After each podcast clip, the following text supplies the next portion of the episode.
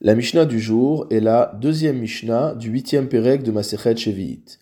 Shevi'it nitena la achila velishtia ulsicha. Il est permis de manger des fruits de la septième année, d'en boire le jus ou de soindre avec le jus de ces fruits.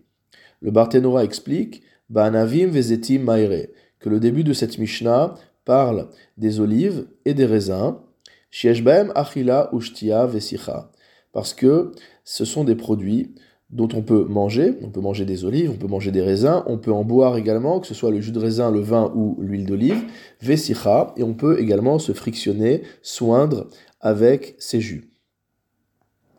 La Mishnah continue. Les davar shedarko les on mangera ce qu'on a l'habitude de manger, la sour davar shedarko la sour, et on soindra avec les choses avec lesquelles on a l'habitude de soindre. Le Barthénora explique Afalgav de Amra Torah leochla velo bien que la Torah concernant les produits de la Shemitah nous ait instruit qu'on a le droit uniquement d'en manger et non pas de les détruire. En mechayvin davar berech ben adam on ne va pas forcer quelqu'un à manger quelque chose que les gens en temps normal ne mangent pas. Shenit kalkel, par exemple, si on a un plat qui est fait avec des légumes ou des fruits de shmita et qu'il s'est abîmé, on n'a pas l'obligation d'en manger euh, sous peine de transgresser l'interdiction les hefsed. Velo chayshinan imroler le dans ce cas-là, on n'a pas de problème à ce que cette chose euh, parte euh, à la destruction mot Vechen, et de même, continue le Barthénora, Davar chez Adam Leochlo Ela Aliede Tikkun. Quelque chose qui généralement n'est pas mangé sans passer par une étape de préparation. Ou Bahu Leochlo Kemot Sheu Bli. Et qu'une personne veuille en manger sans passer par cette étape. Kegon Leechol Tardin Chayin. Par exemple, une personne qui voudrait manger des betteraves crues. Olachus Chitin Chayot. Ou alors grignoter des grains de blé qui sont verts, qui ne sont pas grillés encore. En shom inlo, dans ce cas-là, on n'écoutera pas une telle personne, c'est-à-dire qu'on ne permettrait pas à cette personne de se comporter à l'encontre de la manière habituelle qui est celle des gens. La Mishnah continue. Lo yasur yain vachometz, aval sachu et On n'aura pas le droit de se frictionner avec du vin ou du vinaigre, Aval sachou et mais on aura le droit de le faire avec de l'huile. C'est-à-dire que ce n'est que par exception que les gens se frictionnent avec le vin et avec le vinaigre. En revanche, l'huile est euh, un, est un, liquide avec lequel on a fréquemment l'habitude de soindre.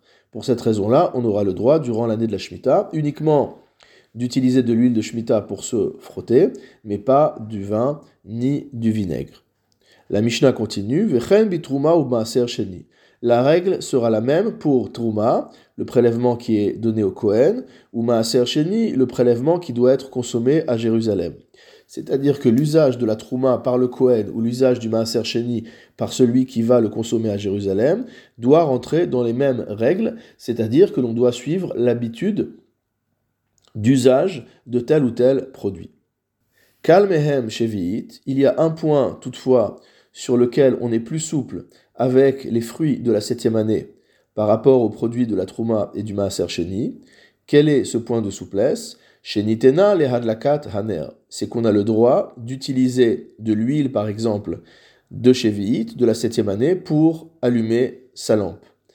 Le Barthénora précise Mache enkar bitruma tehora. Ça ne sera pas le cas d'une trouma qui est en état de pureté. Aval Trouma Temea, mais s'il s'agit d'une Trouma qui est devenue impure, Madlikinba et Haner, on aura le droit d'allumer une lampe avec cette huile. Ou Bemaaser Sheni Ktiv, et à propos du Maaser Sheni, il est écrit dans Devarim au chapitre 26, Velo bi'arti mimenu betame, et je n'ai pas détruit du Maaser Sheni, betame à l'état d'impureté, Aval betahor mutar levarer, mais en état de pureté, on aura le droit de brûler. Ou beshevi'it en betame, ben betame, ben betahor mutar. Donc concernant le maaser sheni, on pourra uniquement brûler de l'huile de maaser sheni qui est pure. En revanche, en ce qui concerne les fruits de shevi'it, on pourra les utiliser, donc en l'occurrence l'huile ici, on pourra utiliser l'huile de shevi'it, qu'elle soit pure ou qu'elle soit impure, pour pouvoir alimenter une lampe.